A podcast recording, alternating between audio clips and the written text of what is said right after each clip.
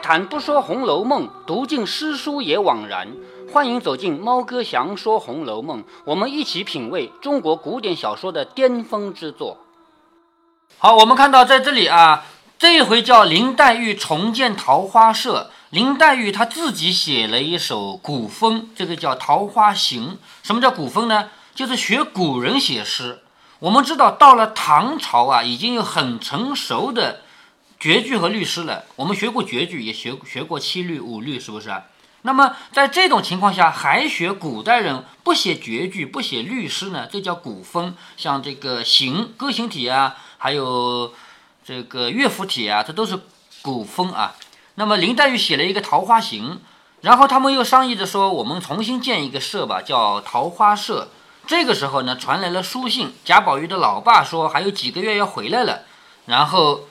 袭人就劝贾宝玉：“你呢，最近也别玩了啊！你玩了这两年了，接下来呢，你也该读读书、写写字了。到第二天起来梳洗了，就在窗下研墨，好开始写这个，照着字帖写字了啊！叫公楷临帖，公楷是一种字体啊，就是去照着那种楷书字体写字。贾母因看不见他，以为他病了，因为每天贾宝玉都要去跟贾母请请安，然后再跟贾母在一起玩玩的嘛。”贾母看不见贾宝玉，以为他病了，忙派人来问贾宝玉，才去请安，就说是原来是要写字的，先将早起的清晨功夫尽了出来，再做别的。好，你看啊，早上起来要先写字，不是有一句话说“一日之计在于晨”吗？是不是？早上先写字，所以呢来迟了。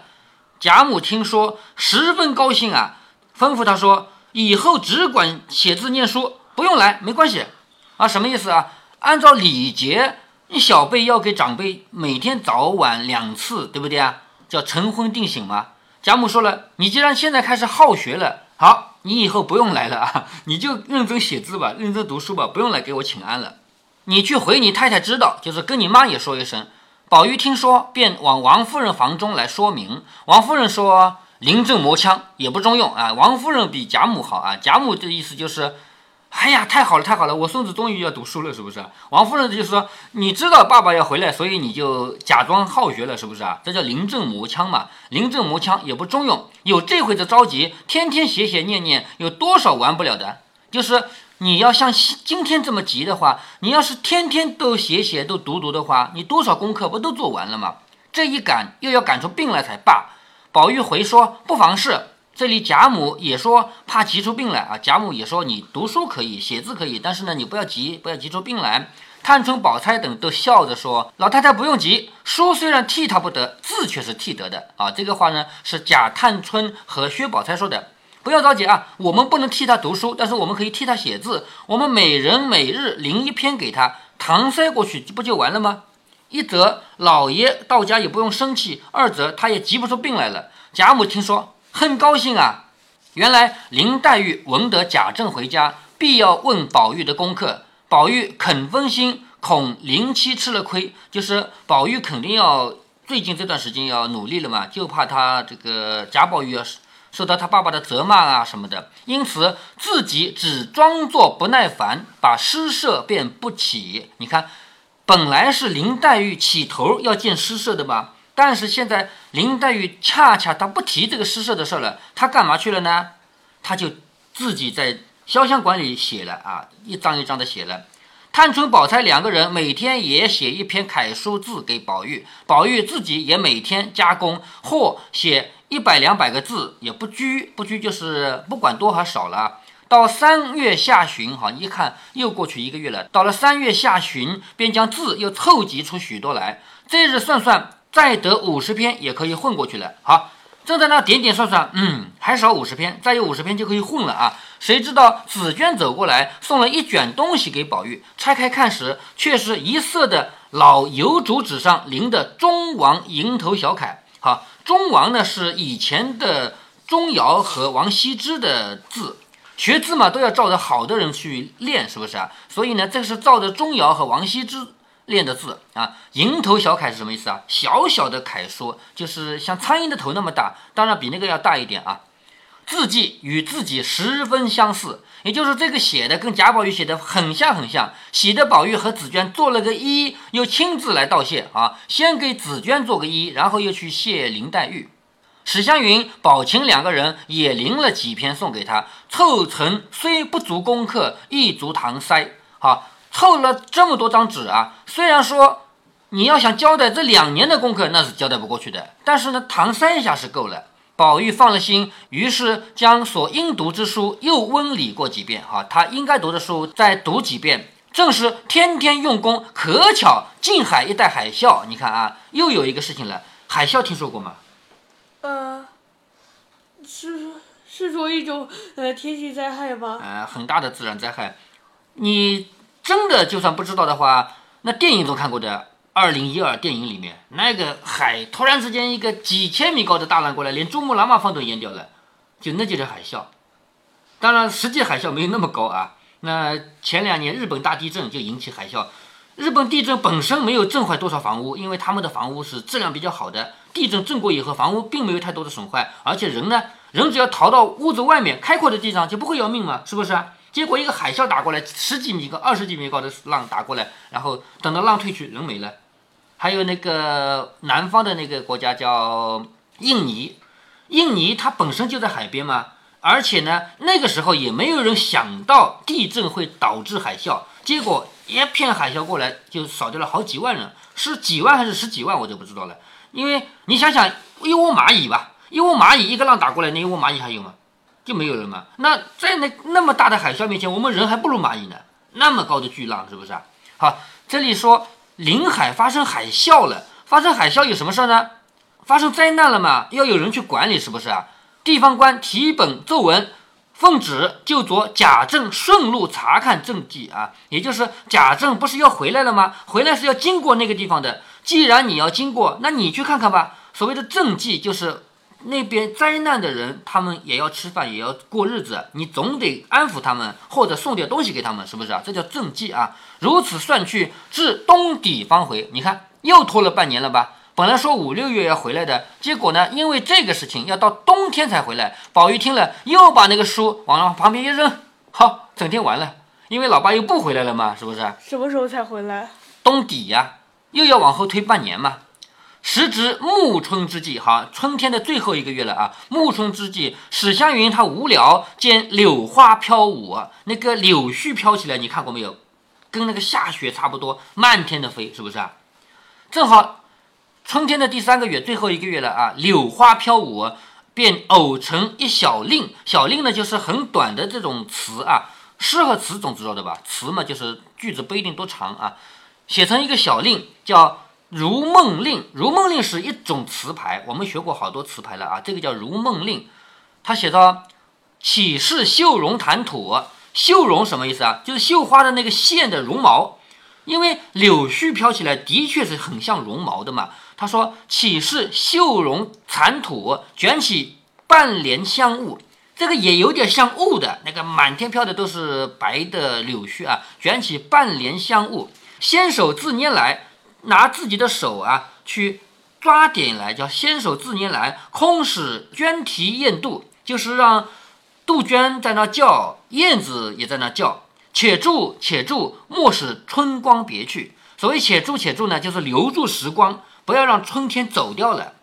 自己写了，心中得意，便用一条纸写好，与宝钗看了，又来找黛玉。黛玉看完了，笑着说：“好，也新鲜有趣，我却不能。”就是这个东西我写不了。湘云笑着说：“咱们这几社总是没有填词，你明日何不起社填词，改个样儿，岂不新鲜些？就是我们以往都是写诗的，为什么不来提个词呢？是不是？这个写诗和填词啊，注意，词不叫写，不叫写词啊，叫填词。为什么叫填词啊？为什么？因为词是真正的流行歌曲的歌词。那个时候，所谓的《如梦令》，所谓的《蝶恋花》。所谓所谓的《西江月》都是流行歌曲的曲名，这首曲子已经有了，大家都来为它写歌词，是长度也好，音调也好，都要符合这个曲调，所以是往里填的，这叫填词。史湘云说：“我们以往都写了好多诗了，为什么不来填个词，改改样子，就新鲜一些？”林黛玉听了，偶然心动，便说：“这话说的极是，我如今便请他们去。”说着，一面吩咐预备了几色果点之类，就是吃的东西啊，一面又打发人分头去请众人。这里他二人便拟了柳絮之题。好，这回要写写柳絮啊，又献出几个调来。好，这回不是献韵，是献调。所谓的调，我刚才讲过了啊，像《如梦令》啊、《蝶恋花》啊，这些都叫调啊。献了几个调，写在了管壁上，就是墙壁上面。众人来看时，以柳絮为题，献各色小调，又都看了史湘云的，称赏了一回啊。看了史湘云起了个头嘛，他看他写的很好。宝玉笑着说：“这词上我们平常。好，什么叫词上我们平常呢？写词我们不行啊。所以说这词上我们平常，少不得也要胡诌起来。胡诌就是瞎说八道。既然我们都来了嘛，瞎说也要得说一个出来，是不是？所以少不得也要胡诌起来。于是大家抓阄。”宝钗抓到了个临江仙，临江仙啊，一个词牌。宝琴抓到了西江月，西江月我们前面读到过，第三回贾宝玉出场的时候那一首就是西江月嘛，说无故寻仇觅恨，有时似傻如狂，还记得那个吧？说的就是西，那叫西江月啊。探春拿到了个南柯子，黛玉拿到了个唐多令，宝玉拿到了个蝶恋花。蝶恋花这一首歌，如果流传到今天，一定也是听的人最多的。为什么呢？因为我们从唐宋一直到元明清留下的这么多词啊，偏偏蝶恋花最多。为什么蝶恋花会最多呢？肯定是那个时候最好听嘛，大家都写嘛，是不是这个意思啊？所以我们现在留下的这么多古古代的诗词啊，词里面蝶恋花是数量非常庞大。杜鹃呢？燃了一支梦田香，这个梦田香就是用来记时间的。香烧到完，大家就要写完啊！大家思索起来，一时黛玉有了，写完，接着宝琴、宝钗都有了，他们三个人写完，互相看，宝钗就笑着说：“我先瞧完了你们的，再看我的。”探春笑着说：“哎呀，今儿这个香怎么这么快啊？已只剩三分了，我才有了半首。”因又问宝玉可有了？宝玉虽然写了一些自己觉得不好，又。抹了就是涂掉了，要另做。回头看香已快要烧尽了。李纨笑着说：“你就算输了啊，焦丫头还记得焦丫头是谁吗？焦下客。哎，焦下客啊，焦丫头的半首且写出来，就是刚才那个半首，你有了你就写出来。但是贾宝玉你算输了，因为你自己觉得不好涂掉了嘛，可是你不是一个字都没有了吗？对不对？探春听说，忙写了出来。众人看时，上面却只是半首南柯子。好，这么写的啊，说。空挂纤纤缕，这个纤纤缕是什么？纤纤就是弯弯曲曲、比较细小的，叫纤纤。我们说一个人的手啊是纤纤的，我们说一个人的身体，特别是那个美女的身体是纤纤的，说她细，瘦的人叫纤纤的，胖子不说啊。说空挂纤纤缕，缕就是一根一根的柳条嘛，不是有一个成语叫千丝万缕嘛，是不是？空挂纤纤缕，为什么叫空挂呢？因为柳花飘走了。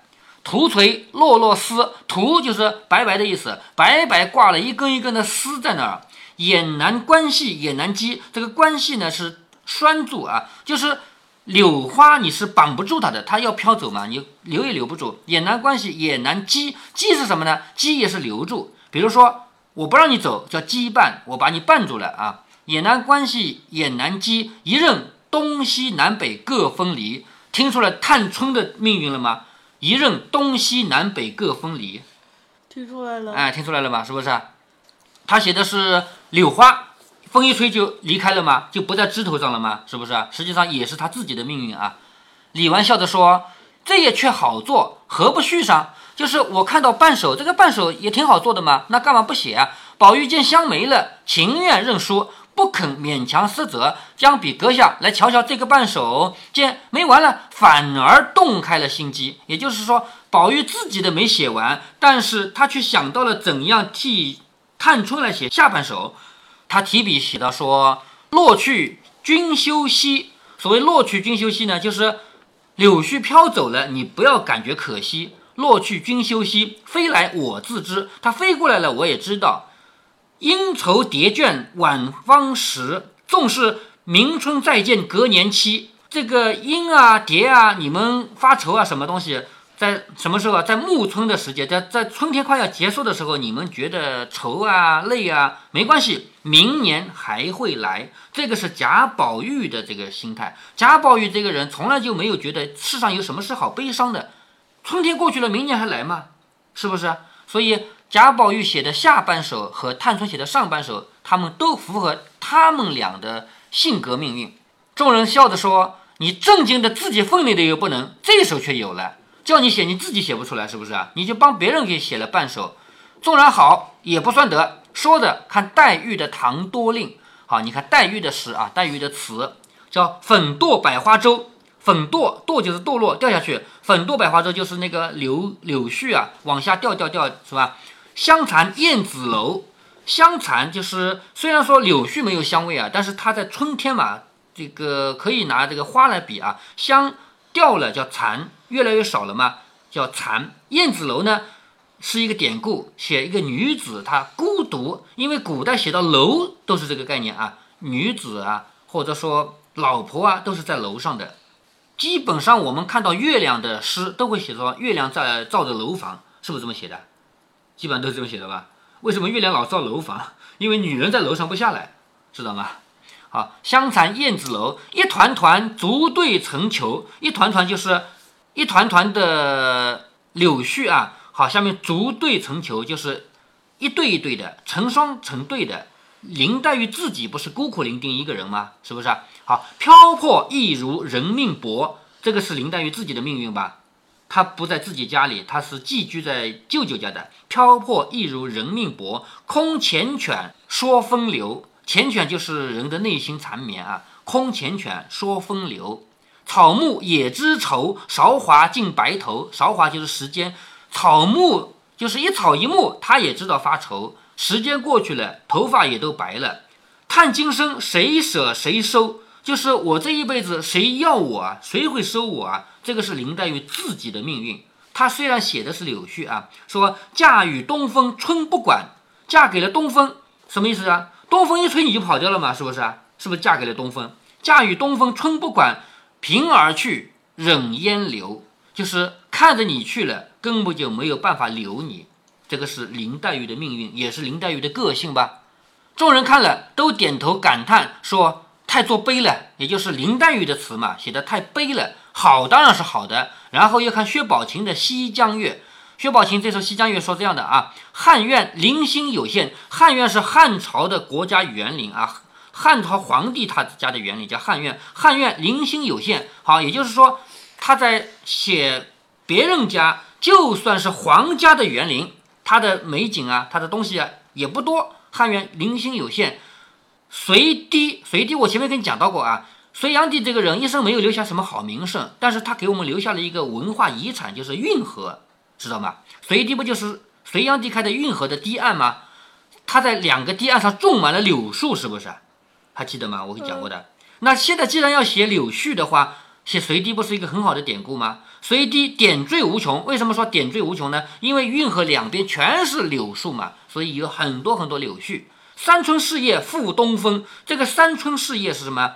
既可以指春天的三个月，也可以指他们家的迎春、探春、惜春。知道了吗？说的是贾家的命运。三春事业复东风。前面在第五回也好几处提到三春啊。从表面上理解，指的就是春天的三个月，但实际上指的是他们家的三个春。除了嫁掉皇嫁到皇宫里以外，还有三个没嫁嘛。明月梅花一梦，几处落红庭院，谁家香雪莲笼？好。几处这个院子里有落花，谁家的莲笼？莲笼我们前面提到过，就是那个卷起可以卷起来的帘子，竹帘子啊。谁家香雪？香雪就是这个柳絮啊，因为柳絮拍它是白颜色的嘛。江南江北一般同，偏是离人恨重。什么叫江南江北一般同呢？因为在早春的时候，春天啊，江北还在下雪，江南已经飘柳絮了，大家都是白的，是不是？江南也好，江北也好，都是白的。众人都笑着说：“到底是他的声调壮啊，几处啊，谁家啊？”两句写的最妙。宝钗笑着说：“终不免于丧拜啊。”这个薛宝钗呢，见到别人夸薛宝琴呢，她要替薛宝琴谦虚一下。她说：“终不免于过于丧拜，就是写的太这个丧气了啊。”我想柳絮呢是一件轻薄无根无瓣的东西，柳絮是很轻的，它没有根。它也没有办法留住啊，无根无伴的东西，依我的主意，偏要把它说好了才不落套。别人写柳絮都说他不好，为什么？他命运不好啊，随风飘啊。可是我偏要把它说好了，才不落俗套。所以我诌了一手来，诌就是胡说啊，我胡说了一手来，未必合你们的意思。薛宝钗说：“我写一首，但是不一定你们想看。”众人笑着说：“不要太谦，就别太谦虚了。我们却赏鉴啊，我们来欣赏，自然是好的。应看一首《临江仙》，说这样：白玉堂前春节舞，东风卷得均匀。白玉堂这个是什么？他们家富贵人家是不是？富贵人家被春风一吹，那个柳絮在飞舞。虽然别人都说柳絮飞舞的样子好像不可挽留啊，好像飘泊啊，但是他的重心放在白玉堂前，说明什么？他要写的是富贵，是不是啊？东风卷得均匀，被东风一吹，别人说这个飘泊的，别人说留不住的，他说均匀的。是不是符合薛宝钗这个人的内心啊？他是内心永远是向往着高贵的，是不是？湘云笑着说：“好一个东风卷的均匀，这一句就出人之上了，就这一句就比别人好了。”又看底下说：“风团叠阵乱纷纷，几层随逝水，起碧尾方成。”好，这话你看啊，它没有像别的花一样流水冲走，因为它是不落到水面上去的，它是被风吹走的。是不是啊？他说几层随逝水啊，起碧尾方成。它不像别的花瓣掉到泥土里，随着泥土化掉了，它是被风吹走的。所以别人在说这个花怎么怎么凄惨，他在歌颂这个花，听出来没有？千丝万缕终不改，任它随聚随分。韶华休笑本无根，好风凭借力送我上青云。最后两句话你听听感觉啊，好风凭借力送我上青云，说明薛宝钗想什么？想要飞黄腾达。哎，想要飞黄腾达，他的飞黄腾达，第一个目标估计是不可能实现了。他来到京城都三年了嘛，其实都不止了。他来是按照书里的写啊，是为了给皇帝选秀女。或者选妃子，或者选宫女，这个目标没有实现。但是他现在的飞黄腾达就是实现他的金玉良缘嘛。众人拍案叫绝，他不是实现了吗？目前还没实现呀，现在实现了吗？啊，是吧？众人拍案叫绝，都说果然翻的好力气啊，就是。果然，你这样翻过来写很好，自然是这首为尊。就是要评的话，这首第一最好。缠绵悲泣让潇湘妃子，就是要想要说谁写的最悲戚、最悲伤，那就是林黛玉写的最好。情致妩媚却是整霞，谁写的最美呢？史湘云。小薛和娇客今日落地是要罚的啊，就是薛小妹还有娇下客，你们写的差要罚的。那贾宝玉呢？不是没写吗？是不是？嗯。宝琴笑着说：“我们自然该罚，但是那个交白卷的怎么办？是不是？”李纨说：“不要忙，这回定要重重罚他，下不为例。”好，也就是说，我们已经评出来了好和差了啊，你们这两个要罚，那个呢？别急，我有更厉害的罚啊。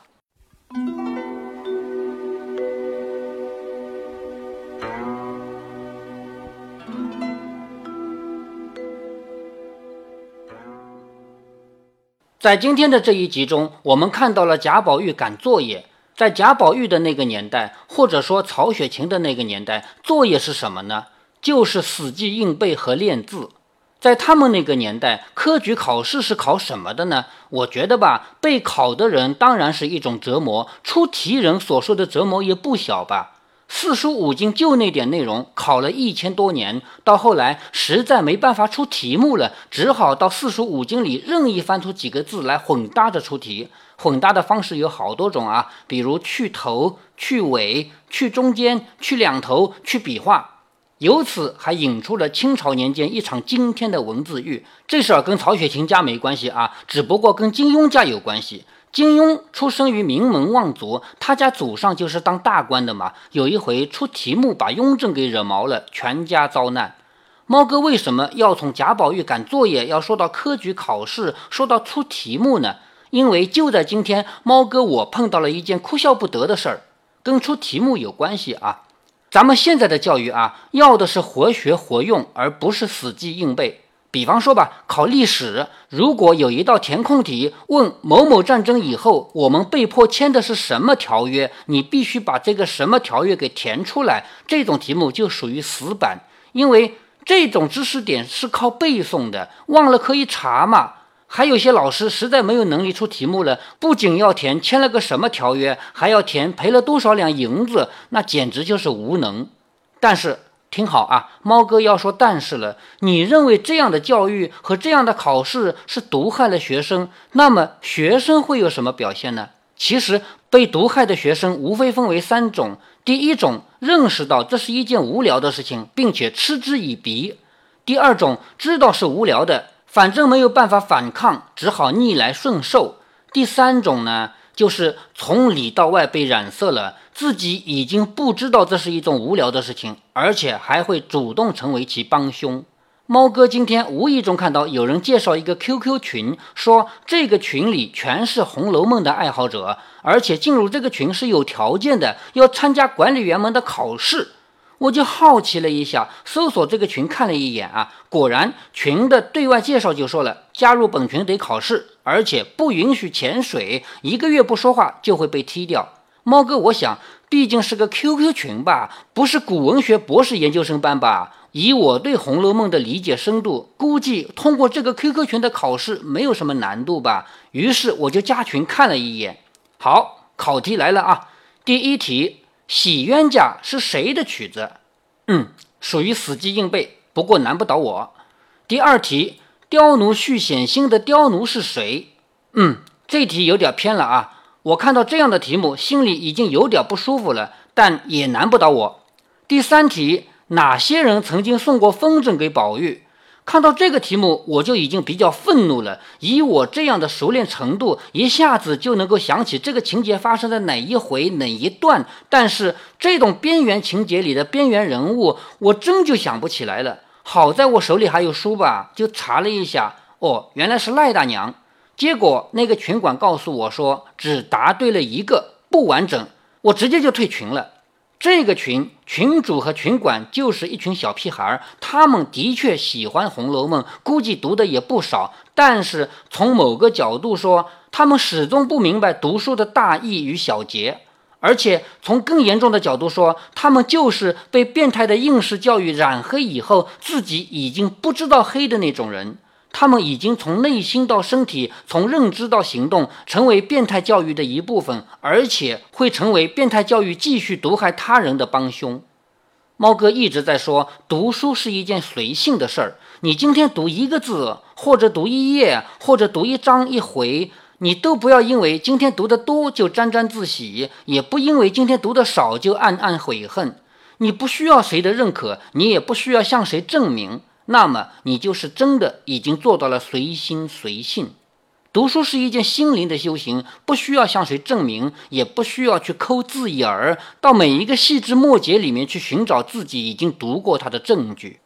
对了，说到教育制度，说到变态的教育制度，说到教育毒害了现在的学生，猫哥有一篇文章推荐大家看看，在哪儿呢？在《猫哥详说红楼梦》的第四集。猫哥从前几天开始启动了一项宏大的计划，把过去的两三百集全部重新编辑一下，前面加上片头音乐，更重要的是后面加上我的感悟。而第四集我的感言就是跟教育有关系的。在第四集的感言说完以后，还附带赠送了一篇猫哥好多年前写的文章，跟教育制度、教育观念有关系。最后提醒大家，猫哥的这个宏大计划正在执行中，前面的几百集都将发生改变。想要知道猫哥跟大家聊的心里话，欢迎大家回去收听。如果您觉得猫哥的读书分享有益有趣，欢迎您点击订阅，这样您将在第一时间收到猫哥的更新提醒。如果您有什么要对猫哥说的，不管是赞还是批评，不管是提建议还是唠唠嗑，欢迎您在节目下方留言。您也可以加猫哥的公众号，四个字“猫哥在线”。您还可以加入猫哥的听友群中，微信群呢，用语音节目没有办法说清，还是 QQ 群方便，群号为八四九九六六八九九。不管加入 QQ 群还是微信群，还是在节目下留言，还是在公众号留言，您都可以围绕着书中的智慧和读书的乐趣畅所欲言。好，再见。